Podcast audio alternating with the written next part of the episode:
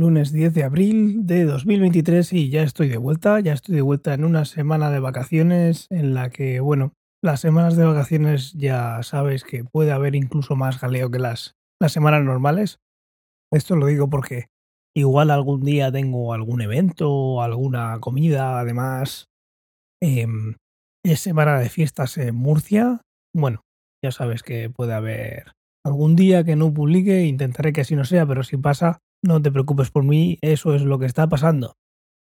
El día 1 de este mes de abril se publicó el eh, último episodio que hemos grabado de ciencia o ficción y quería contar en ese episodio en el que, si no has oído, hablamos de todo lo que hemos estado viendo, leído y jugado en estos meses que hemos estado en ese podcast hablando de la serie de Last of Us, eh, pues una de las cosas que quería comentar, pero que al final, por falta de tiempo y también porque quería darle un poquito más de, tiempo, eh, fue el tema de audiolibros.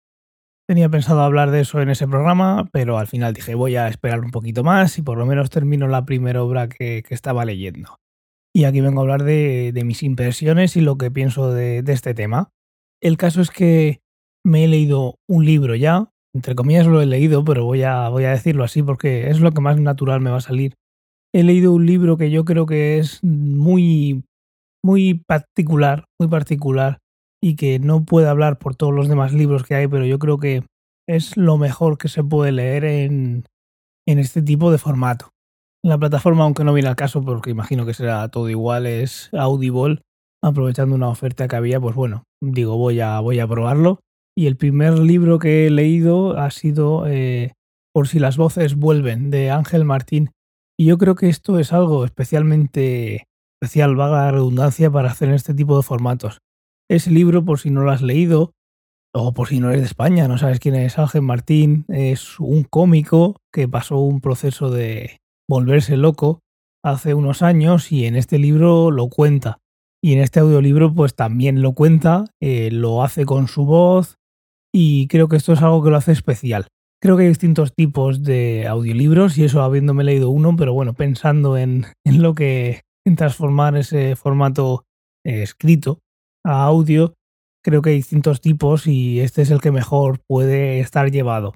Al final es una experiencia personal que te cuenta la misma persona. Yo creo que mejor que esto no puede haber nada para este formato. Y quizás no es lo más abundante este formato exactamente así, pero yo creo que es el mejor.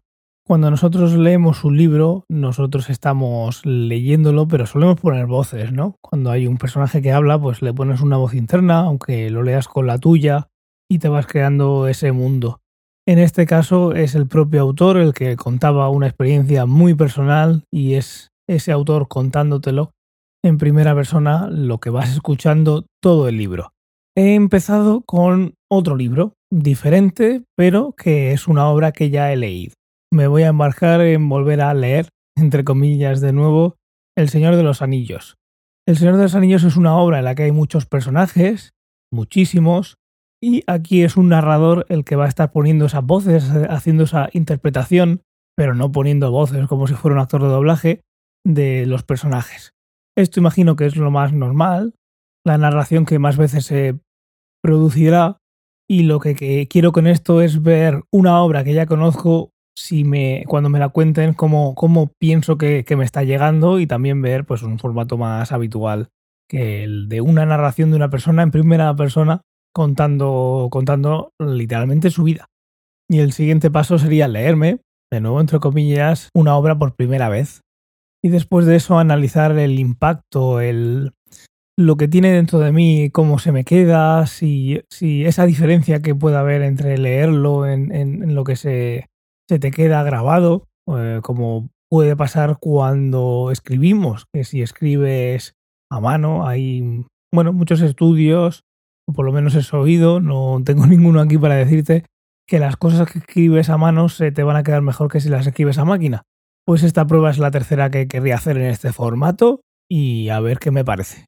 Como digo, la primera experiencia ha sido muy buena, teniendo en cuenta que yo creo, después de, leerlo o de escucharlo, que es el, formato exactamente, el, libro que mejor se, se presta a esto a ver qué, qué me parece en las siguientes y ya te lo contaré. Y lo que quiero también es que me cuentes a ti qué te parece. ¿Consumes este tipo de contenidos que últimamente son bastante famosos?